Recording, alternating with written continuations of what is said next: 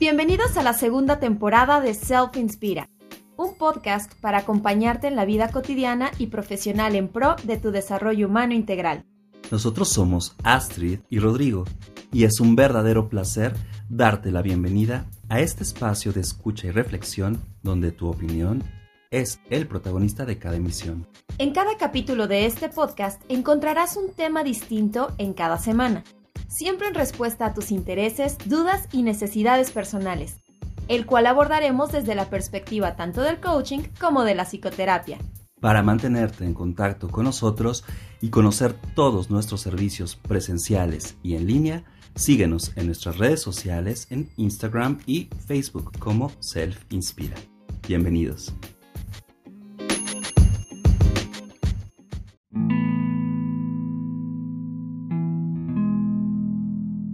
Hola, ¿qué tal? ¿Cómo están? Bienvenidos a este nuevo capítulo de Self Inspira. Contentísimos de estar con ustedes el día de hoy. Mi querido Ro, ¿cómo estás?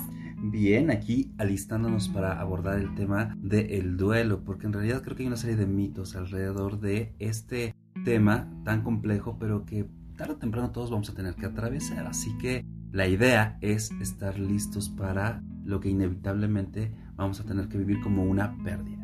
Claro, y hablando de esta etapa del duelo, vamos a comenzar con ese dato curioso. Nosotros hemos escuchado por muchos lados psicoterapeutas, psicólogos, algunos libros, algunas personas que se dedican a tanatología y a todo este tipo de, de situaciones que nos pueden dar información respecto a que manejan las cinco etapas del duelo. Estas cinco etapas son negación, ira, negociación, depresión y aceptación. Pero el dato curioso es que no siempre tienen que ser las cinco etapas, pueden estar revueltas o pueden incluso ser una solamente de tu proceso de sanación del duelo. Entonces, no hay que aprender a encasillarnos con lo que muchas veces leemos porque cada persona es distinta y nuestros procesos son diferentes. Eso es lo importante de aprender a conocernos y de entender cuáles son esas etapas que nosotros estamos pasando de acuerdo a una pérdida.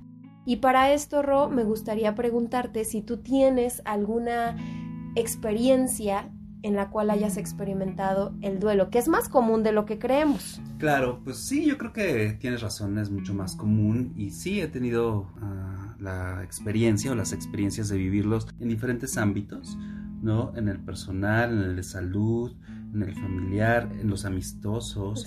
¿no? Este, por supuesto en el trabajo, en la vida profesional, muchas pérdidas, muchos desprendimientos. Y bueno, en este momento, pues por supuesto este que es mucho, muy común, popularmente asociado a la muerte, ¿no? Este, sí, yo en mi, muerte, en mi, en mi vida, perdón, he tenido dos muertes yo creo muy significativas. Una, la primera fue la de mi abuela cuando yo tenía 20 años. Y bueno, o sea, fue un proceso interesante porque no solo tenía que perder a mi abuela, sino tenía que perder a mi familia, creo que de alguna manera nos transformamos como familia. Mi abuela era el eje, de, eh, el pilar, digamos, central de nuestra pequeña familia y todo empezó a cambiar ¿no? a partir de ese momento. Y también coincidía con que era una época en la que yo estaba en la universidad, empezaba a trabajar, estaba eh, en proyectos de danza, es decir, pasaba mucho tiempo fuera de la casa, entonces creo que tenía que tomar un poco de distancia para asimilar pues también el duelo de todos los familiares, en especial de mi madre, tras la muerte de su madre, o sea, mi abuela.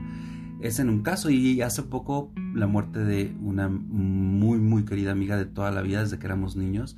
Ella tuvo un diagnóstico en cáncer alrededor de hace eh, casi ya dos años y medio y ella tuvo un proceso de agonía de año y medio en el cual nosotros, cuando digo nosotros es el grupo de amigos con el que crecimos siempre desde chiquitos y su pareja, su marido, eh, estuvimos pues eh, mes tras mes acompañándola. Obviamente muy distinto al acompañamiento que él como pareja tenía, el 24 por 7 pegado a ella, muy distinto al de nosotros, pero bueno, por lo pronto desprenderte de alguien con quien siempre has crecido y compartido la vida y das por hecho que va a estar siempre ahí hasta el final, pero tú ubicas el final cuando ya tienes cierta edad, cuando has hecho toda una vida, y no a los 40 años, ¿no? Como era casi la edad que ella estaba por cumplir, sí es un golpe duro.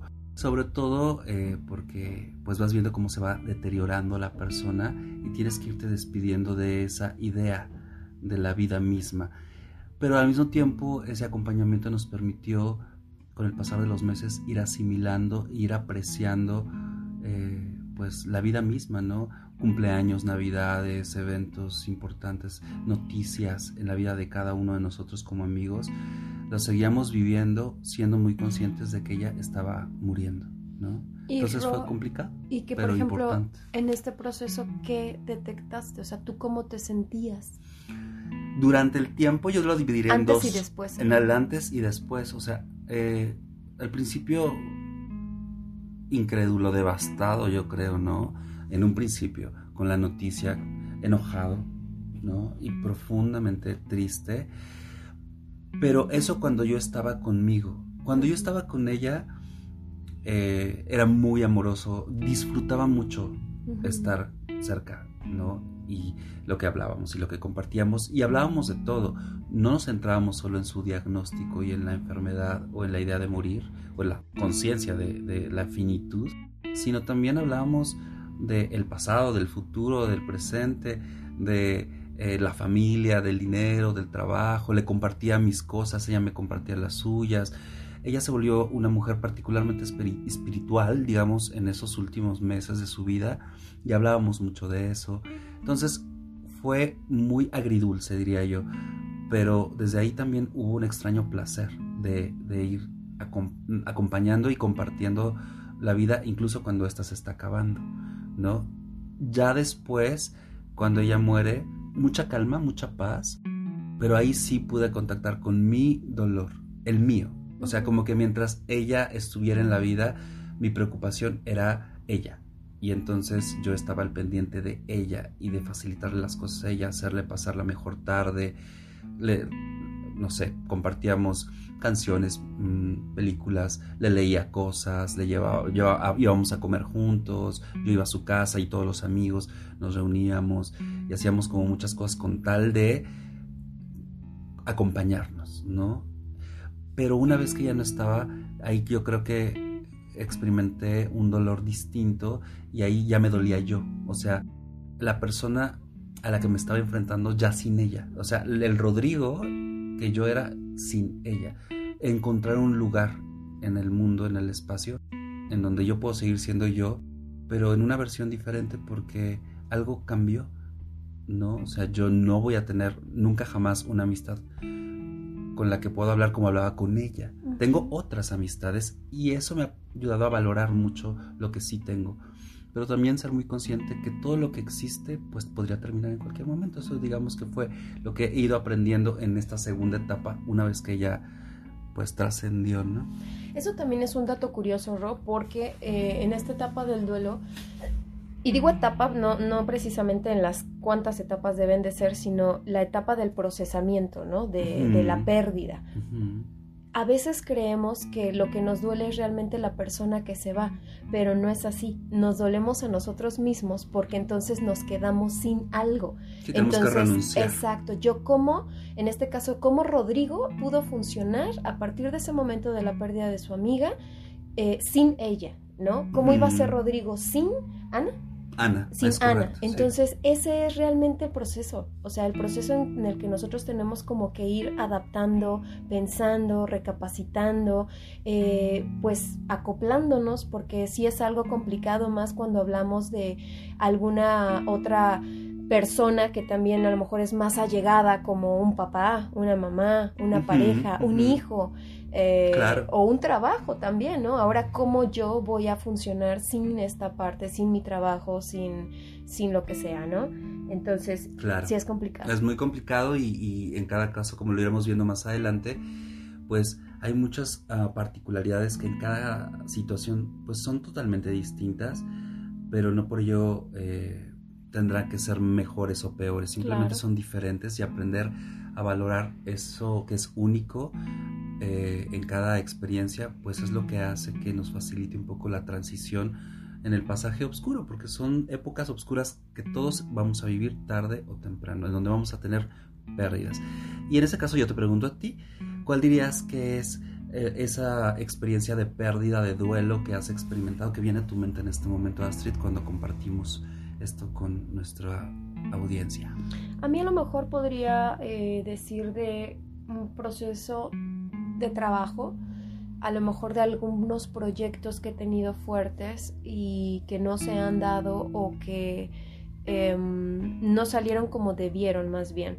Entonces esta parte de renunciar, de decir, ¿sabes qué? Pues no, no se dio, no, no fue, no salió como yo esperaba, eh, es importante. ¿Por qué? Porque yo digo que es un duelo. Es un duelo porque es una pérdida de algo eh, que yo tenía, esa esperanza, ese afecto, esa emoción, y entonces no se dio.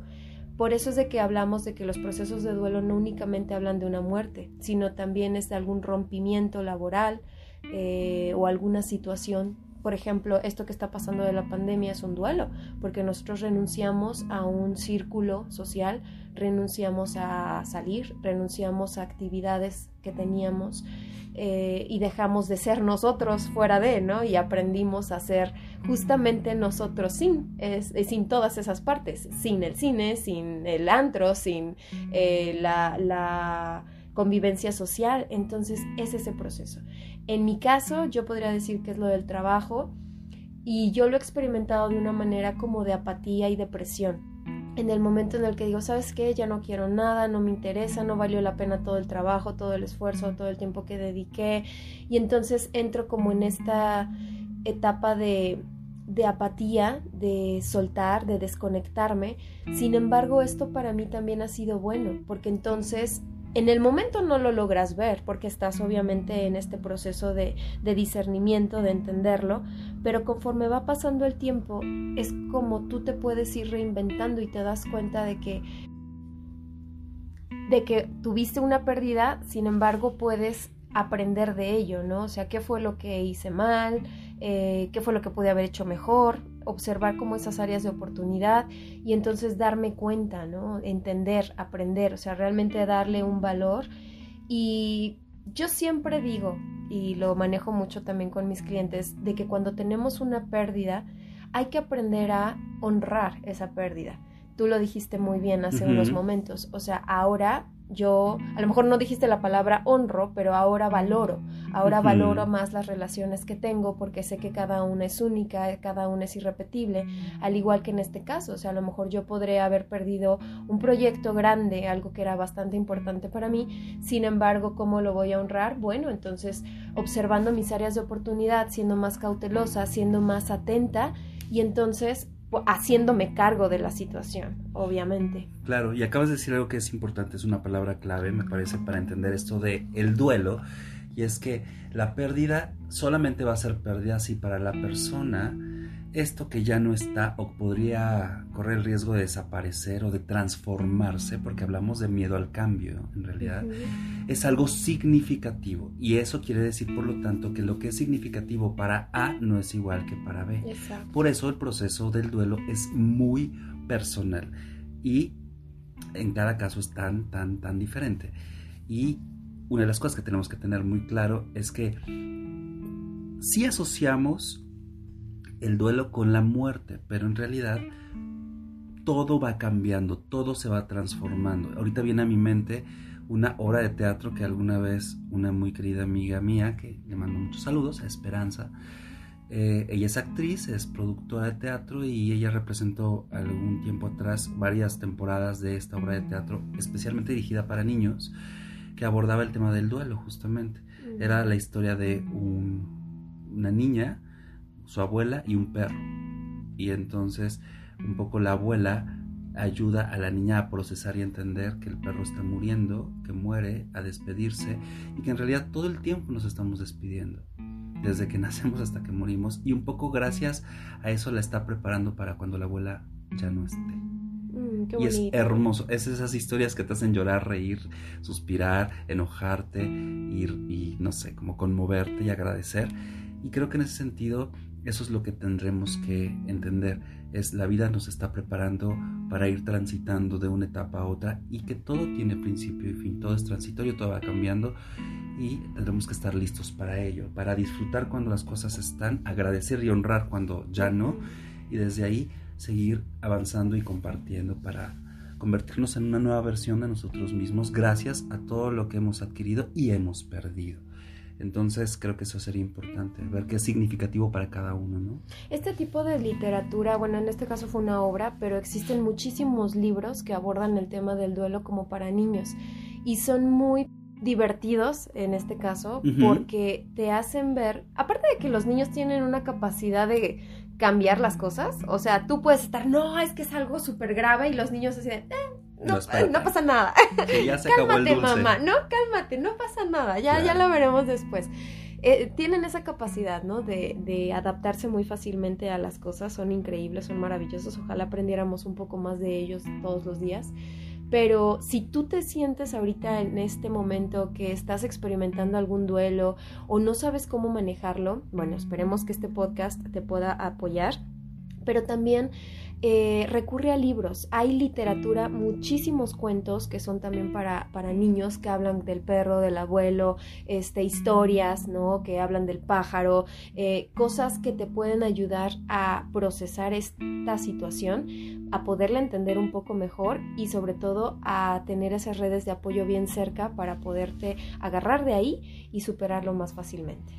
Y por ello es que ahora que lo mencionas, hay varios aspectos que tenemos que tener muy presentes respecto a un duelo. Lo primero es que efectivamente hay un miedo, hay temor al cambio. Y esto es porque el duelo anuncia que inevitablemente las cosas van a dejar de ser como las conocemos para pasar a una siguiente etapa. Y eso a rato es algo que no queremos enfrentar siempre deviene consigo un vacío que de alguna manera nos despersonaliza. No somos los mismos de siempre. Nosotros también al atravesar un duelo vamos a cambiar y no sabemos cómo es que vamos a hacer en esta nueva versión. He ahí el reto. Claro. Entonces eso sería de lo primero. Pero lo que decíamos es que cada persona lo vive de manera muy, muy personal, muy particular. Por lo que ponernos a comparar y competir entre duelos, pues la verdad es que es absurdo. Así como. A mí me dolió más. Sí, no, no es nada, ¿no? Espérate, porque yo es como decir, a ver, ¿no? O es como, sí, se me murió mi sobrino, sí, pero no, no, no, es mucho peor si se te muere tu hijo. Es como, sí, pero yo estoy en esto. O sea, es como, no seamos absurdos, está muy fuera de lugar ponernos a ver qué duele más o qué duele menos. Es en cada experiencia hay una pérdida que obviamente implica un ajuste. Es como lleno ese hueco. Es un poco lo que cuesta trabajo en un principio, ¿no? Y bueno, por supuesto implica un proceso complejo, porque implica atravesar y enfrentar realidades desafiantes que nos van a cuestionar la manera en que estamos viviendo, cómo antes era y ahora cómo podemos hacerlo a continuación, ¿no?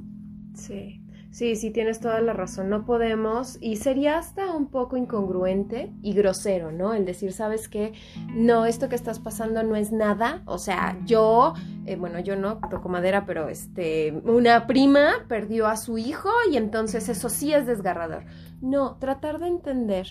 Eh, y, les voy a compartir algo muy, muy este, importante. En algún momento nosotros aquí en, este, en coaching hacemos una dinámica que se llama concilio, donde energéticamente hacemos una visualización, una meditación y hacemos un cierre donde nos despedimos de, de pues, algo, ¿no? Puede ser una persona, puede ser una mascota, puede ser un trabajo, es un, es un proceso de duelo, punto. Entonces es algo, un trabajo muy bonito. Y a mí me tocó que una clienta llegó y ella quería trabajar el duelo porque se le había muerto su mascota. Entonces, pues en algún momento yo llegué a escuchar comentarios de, oye, pues yo estoy trabajando, que mataron a mi marido y pues ella está trabajando de que se le murió su perro, entonces muchas veces era como... Una comparación. Una comparación, pero ya que ves el contexto, bueno, esta niña no tenía familia, esta niña era su único compañero, esta niña era el, único ser que creció con ella y era su única compañía, pues obviamente el proceso fue increíblemente fuerte para ella. Entonces no hay que demeritar, no hay que comparar, porque cada uno es diferente y cada persona sentimos diferente. Es correcto. Y hablando de los sentimientos, más que en este caso en psicoterapia, en mi forma de ver las cosas, más que hablar de etapas de duelo, que se dice que son cinco, he escuchado literatura que dice que son siete, incluso hay quien dice que son ocho o nueve etapas distintas. Yo más que hablar de etapas hablaría de emociones y sentimientos, justamente así como los nombres Astrid, porque algunas personas pueden experimentar muchísima tristeza, otros muchísima ira, enojo, otros muchísima negación, como no aceptar las cosas como son, y otros alguna suerte de resignación. Pero como bien lo decías al principio, no quiere decir que todos vamos a pasar por enojo o ira o en el mismo orden, por ejemplo. O algunos nunca logran la resignación absoluta o algunos pueden instalarse eternamente o por muchísimo tiempo en una negación. Es decir, estas cuatro emociones normalmente sí son comunes, pero no siempre están presentes en cada duelo. Llevan órdenes distintos, duran tiempos distintos y eso es completamente válido. Así que hay que poner mucha atención a lo que sentimos en cada etapa de la vida en que nos enfrentamos justamente a las pérdidas, porque nunca es igual, ¿no? Siempre nos vamos transformando, vamos perdiendo una parte de nosotros también de alguna manera con cada experiencia de duelo. Pero bueno, vamos a ver por aquí qué más tenemos, porque ahora el reto es buscar nuevos sentidos. Ok, se concluyó en etapa y ahora qué viene. Esa es la parte más interesante de alguna manera un duelo nos obliga a renunciar sí a la vida como la conocemos, pero al mismo tiempo nos está invitando a replantearnos las cosas desde una nueva óptica. ¿Y ahora qué viene? ¿Qué sucede a continuación? ¿Qué ajustes, qué cambios quiero llevar a cabo para vivir la vida desde un lugar novedoso? Y eso es probablemente lo más complicado después de tener una pérdida significativa. Y algo que nos ayuda es buscar apoyo y confort, hablar de lo que sentimos y ser respetuosos a la hora de escuchar a otros en sus sentimientos y recibir apoyo eh, respetuoso y escucha activa, sincera y franca es lo que nos va a dar la fuerza para recobrar fe y esperanza nuevamente en la vida, en el futuro, tras la pérdida y el vacío que quedó después de, ese duelo. Realmente la, la, parte en la que tú comentas de darle un nuevo sentido, creo que esto y a lo mejor por eso y para eso está diseñado esto del duelo, de no ser eternos, porque realmente es lo que le da sentido y sabor a nuestra vida. O sea, si nosotros fuéramos eternos y todo el mundo eh, viviera y tuviéramos a todos todo el tiempo, pues realmente no valoraríamos esos aspectos. Entonces creo que la búsqueda del sentido, independientemente de que no lo pierdas, o sea, de que todavía aún tengas esas cosas, creo que es importante tenerlo todo el tiempo. O sea, a ver, ok, ¿Cómo le doy el nuevo sentido a mi trabajo? ¿Cómo le doy este nuevo sentido a mi relación? ¿Cómo le doy este nuevo sentido a mi vida a partir de este momento? Eso es increíble que dices, ¿no? Y el apoyo y confort son nuestras redes de apoyo que sabemos que son las personas que nos pueden contener en esos momentos donde más lo necesitamos. No necesariamente, eh, en este caso, pues bueno, nosotros hacemos los grupos de apoyo, ¿no? Donde podemos platicar, donde podemos trabajar ciertas cuestiones. Claro. Pero a lo mejor tú no sabes de estos grupos de apoyo o a lo mejor tú no quieres estos grupos de apoyo, pero sabes que tienes esa persona especial a la cual recurrir y poderle platicar, poder compartir, poder simplemente transmitirle qué es lo que te está sintiendo y eso es increíblemente terapéutico, el poder hablarlo con esa persona es sanador. Claro, porque de alguna manera esto implica que vamos poco a poco caminando, avanzando hacia una satisfacción y pasar a una etapa en donde podemos agradecer lo vivido, lo que ya no es. Parte de asimilar la pérdida es mostrar esa gratitud por lo que hoy se ha ido, pero que dejó en nosotros satisfacción y bellos recuerdos. Entonces ahí la cosa empieza a cambiar.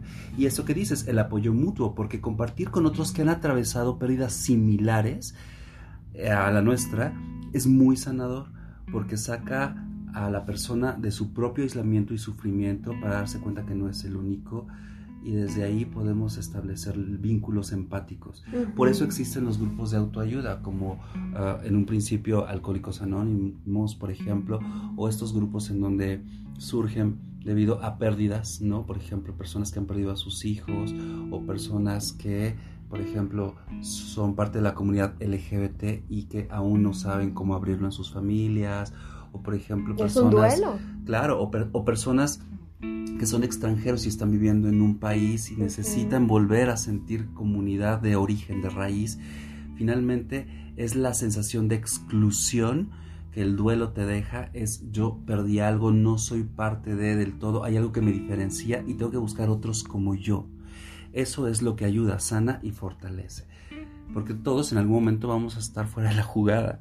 Y desde ahí soltar, pero no olvidar probablemente es lo más difícil después de una pérdida, es entender que la vida tiene que llenarse de nuevo, pero para llenarnos tenemos que vaciarnos y es importante abrir espacio desde el interior. Y entonces desde ahí estamos soltando, dejando ir con amor, pero no olvidar. Y los rituales, estas maneras de honrar el pasado, lo que ya no está, creo que puede ser interesante. Y así poco a poco empezar a renovarnos, porque el que no se renueva, se muere. Dicen por ahí que renovarse o morir es la opción, ¿no? Entonces nada volverá a ser igual, eso es una realidad. Pero podría ser una nueva etapa distinta de tu vida. Lo diferente también es hermoso. Y ahí está el reto, aprender a encontrar la belleza en lo nuevo. Y desde ese vacío que se quedó, buscar inspiración. Algunos justamente encuentran en su duelo una oportunidad de inspirarse para realizar nuevos proyectos, nuevas metas, no solo en beneficio personal, también en beneficio hacia otros. Y entonces nos damos cuenta que la pérdida valió la pena porque nos dio nuevas posibilidades de iniciar cosas en donde también otros podrían salir muy bien, pues librados, beneficiados, ¿no? Entonces creo que esa es una gran oportunidad por ahí. ¿Cómo ves, Astrid? Súper bien. A mí me gustaría compartirles algunos libros, en este caso, este, para niños, que incluso también nos pueden ayudar a nosotros como adultos, ¿no? Seguro. Sobre el duelo. Les voy a dar aquí algunos que son, por ejemplo, uno que se llama Así es la vida, de Ana Luisa Ramírez, que son eh, de la etapa de 3 a 6 años. También tenemos La isla del abuelo, el autor Benji Davis, de 3 a 6 años también otro que es Para siempre de Camino García, la autora, de 3 a 6 años, eh, Una casa para el abuelo de Carlos Gras Toro, de 3 a 6 años. Eh, tenemos también ya El árbol de los recuerdos, autora Brita Ten Trump, de edad de 4 a 7 años. Tenemos otro que se llama El vacío de Ana Llena Serra, de 5 a 7 años. Ya para chicos más grandes, Cuando estoy triste, de Micaela Mondi, de 6 a 9 años. Eh, ¿Dónde está el abuelo? de Mar Cortina Selva, de 6 a 9 años. Tenemos Inés Azul, del autor Pablo Albo, de 6 a 9 años. La balada del rey y la muerte, aquí son varios autores, de 6 a 9 años. Nana Vieja, de Margaret Wild, de 6 a 9 años. Regaliz, de Silvia Van Olmen, de 6 a 9 años. Yo siempre te querré, de Hans Wilhelm, de 6 a 9 años. Dos alas, de Cristina Belemo, de 9 a 12 años. Jack y la muerte, de Tim Bowley, de 9 a 12 años. Y esta que también la convirtieron en una película que seguramente ya las de haber visto. yo creo que es lo más. Sí, que es Un monstruo viene a verme, de Patrick Ness, que va de 12 a 15 años, pero en realidad, o sea, es para todos los que la hemos visto exacto porque nos deja una gran enseñanza y un nuevo sentido de vida. Sí, es una belleza. Y desde ahí, bueno, pues eh, algunos textos clásicos de todos los tiempos de hace años para ah, poder como procesar duelos ya para edades eh, más adultas, por ejemplo, está por un lado Las noches oscuras del alma de Thomas Moore, por otro lado también está de Jorge Bucay El camino de las lágrimas. Eso es buenísimo. Y yo creo que uno de los clásicos es Dejarlos ir con amor, hablando ya de duelos específicamente relacionados con la muerte y las enfermedades, y esto es de Nancy O'Connor. Así que literatura hay mucha y desde ahí hay muchas cosas por hacer. Lo importante es preguntarnos, ¿tú te atreves? tú te atreves a vivir los duelos desde esta posibilidad. Y para ello vamos a pasar a nuestras preguntas poderosas del el día de hoy para que nos compartas en redes sociales tu opinión al respecto. Si quieres tener más información al respecto, puedes escribirnos a través de nuestras redes sociales o en nuestras transmisiones en vivo. Recuerdo las preguntas poderosas 1. ¿Qué tan consciente soy o estoy de mis procesos de duelo tras las diferentes pérdidas por las que he atravesado? Qué sentimientos has experimentado en las pérdidas que has vivido. Es bien importante estar consciente de tu sentir. ¿Te has preguntado qué es aquello que temes perder? Hacia el futuro. Exacto, porque a lo mejor ya experimentaste alguna, algunos duelos, pero ahora... ¿Qué sería lo más importante que perderías al futuro? Y en caso de perder eso importante, ¿qué cambiaría en tu vida? ¿Cuáles serían las personas de quienes te apoyarías? Lo que hablábamos de las redes de apoyo. ¿Y cuál sería tu nuevo sentido de vida? Así que date la oportunidad de reflexionar acerca de estas preguntas y detectar justamente qué es lo que el duelo quiere venir a decirte en esta etapa de tu vida. Todos, especialmente con esto que hemos vivido ahora de eh, la pandemia, estamos muy conscientes que podría terminar en cualquier momento. La idea es que vivamos la vida lo más pleno posible. En esta nueva realidad, cierto, pero con plenitud. Así que pregúntate, ¿qué estarías dispuesto a vivir antes de perder? Dándole nuevo sentido y sobre todo disfrutando la vida. Bueno, pues entonces nos estamos viendo para la próxima. Trata de darte cuenta de las cosas que has perdido, aquellas que te daría miedo perder y sabes que estamos siempre para apoyarte. Recuerda que estamos también trabajando con nuestros grupos de apoyo y será un placer poder estar contigo. Saludos y nos escuchamos en la próxima. Éxito.